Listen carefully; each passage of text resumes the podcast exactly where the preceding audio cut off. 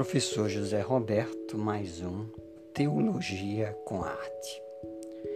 Nesta oportunidade, nós vamos falar a respeito de um poeta inglês, um poeta místico, um poeta simbolista, um poeta visionário, um poeta profeta. Estou me referindo a William Blake, autor das suas Canções da Inocência e Canções da experiência.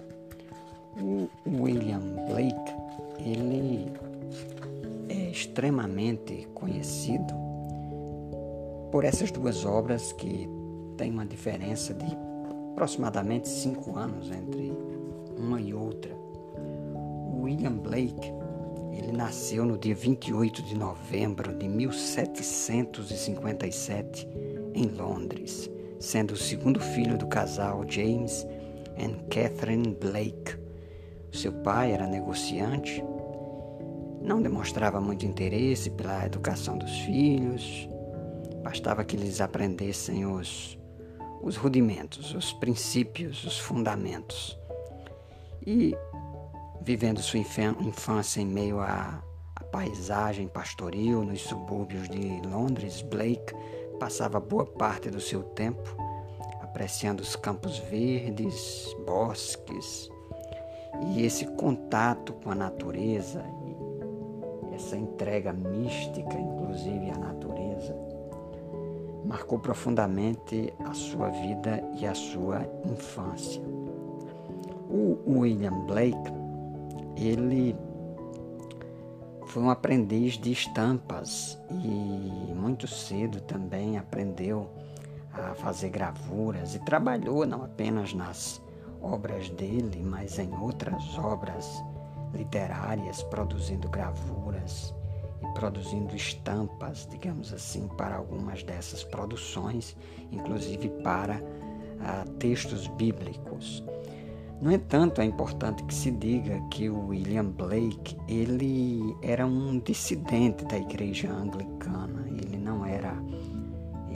Era um conhecedor da Bíblia, dos textos bíblicos, mas não seguia os princípios da igreja por algumas razões, e dentre elas por achar que naquela época a, a igreja estava respaldando a propagação da pobreza e ele viveu em uma época que é necessário é, dizer que foi marcada pelo iluminismo, uma ênfase na razão e no racionalismo, e ao mesmo tempo a, a revolução industrial, que para que a revolução industrial existisse, houve muita exploração, houve muita pobreza na Inglaterra e o racionalismo também acabava distanciando as pessoas dessas crenças mais subjetivas e voltadas para o misticismo, para a religiosidade. Então, o, o William Blake ele se opôs a esse, essas duas formas de, de pensar e ele enxergava o que muitos se negavam a ver, que era a pobreza, a injustiça social e principalmente a negatividade do poder da Igreja Anglicana e do próprio Estado é, em relação a esses problemas sociais. em relação à questão da, da do iluminismo, o, o William Blake vai encontrar resposta nesse seu misticismo, nessa sua religiosidade, que pode ser muito bem associada a um tipo de espiritualidade, é uma espiritualidade que é uma espiritualidade própria, marcada pelo eu e marcada pelo subjetivo, e portanto, nesse sentido, a gente pode considerar o William Blake um poeta é, romântico também ele é um poeta visionário, ele é um poeta profeta, e isso não está muito distante daquilo que a gente vê na Bíblia hebraica, no texto do Antigo Testamento.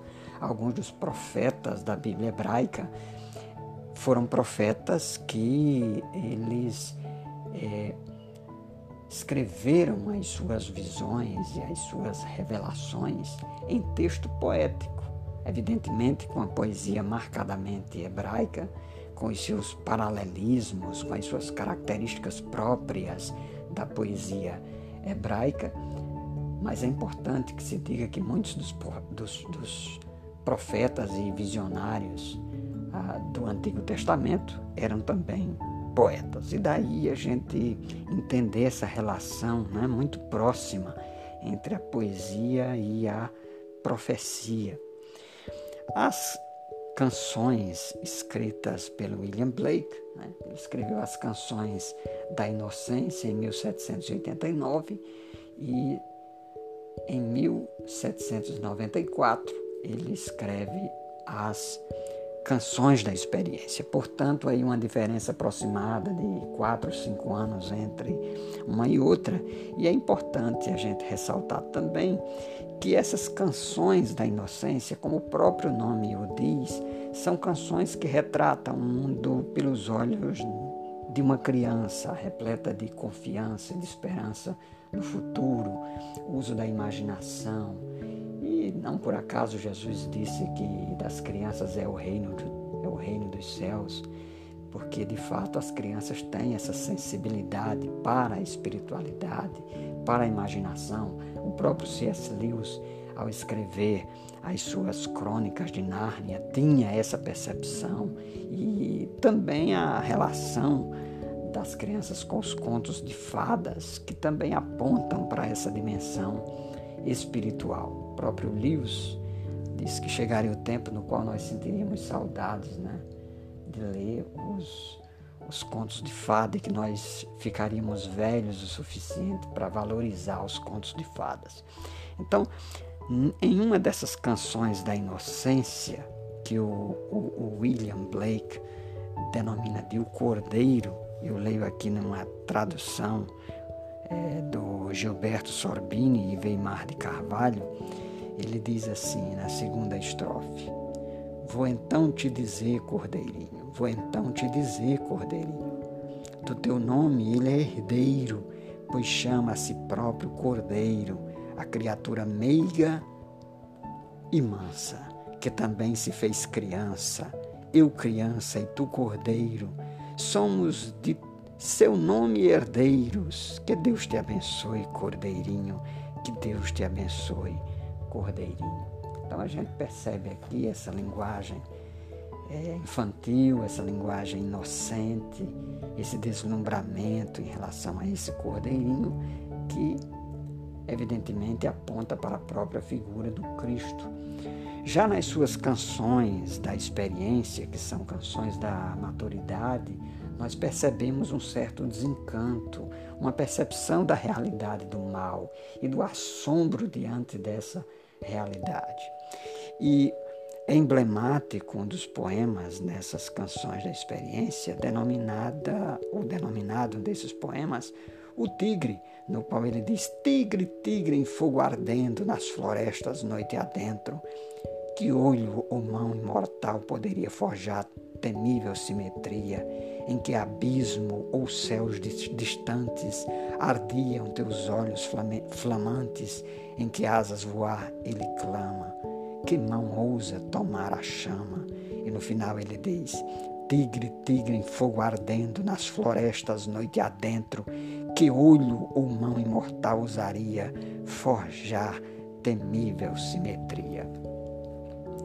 Então, diante desses poemas, a gente vê essa tensão existencial, subjetiva de cada um de nós seres humanos, que temos que lidar com a nossa infância, com a nossa inocência, com a nossa criancice e ao mesmo tempo assumir a nossa vida madura, a nossa vida adulta, assumir o nosso crescimento e viver nessa tensão. Não ser maduro e adulto o suficiente para esquecer do quanto é importante manter a nossa imaginação infantil. E não ser infantil é, a tal ponto de fechar os olhos diante da realidade do mal que nos circunda e que tenta a todo tempo nos tragar. Concluo aqui, portanto, mais um Teologia com Arte. Professor José Roberto. Continue nos acompanhando e até o nosso próximo podcast Teologia com Arte, se Deus nos permitir. Forte abraço e até o próximo.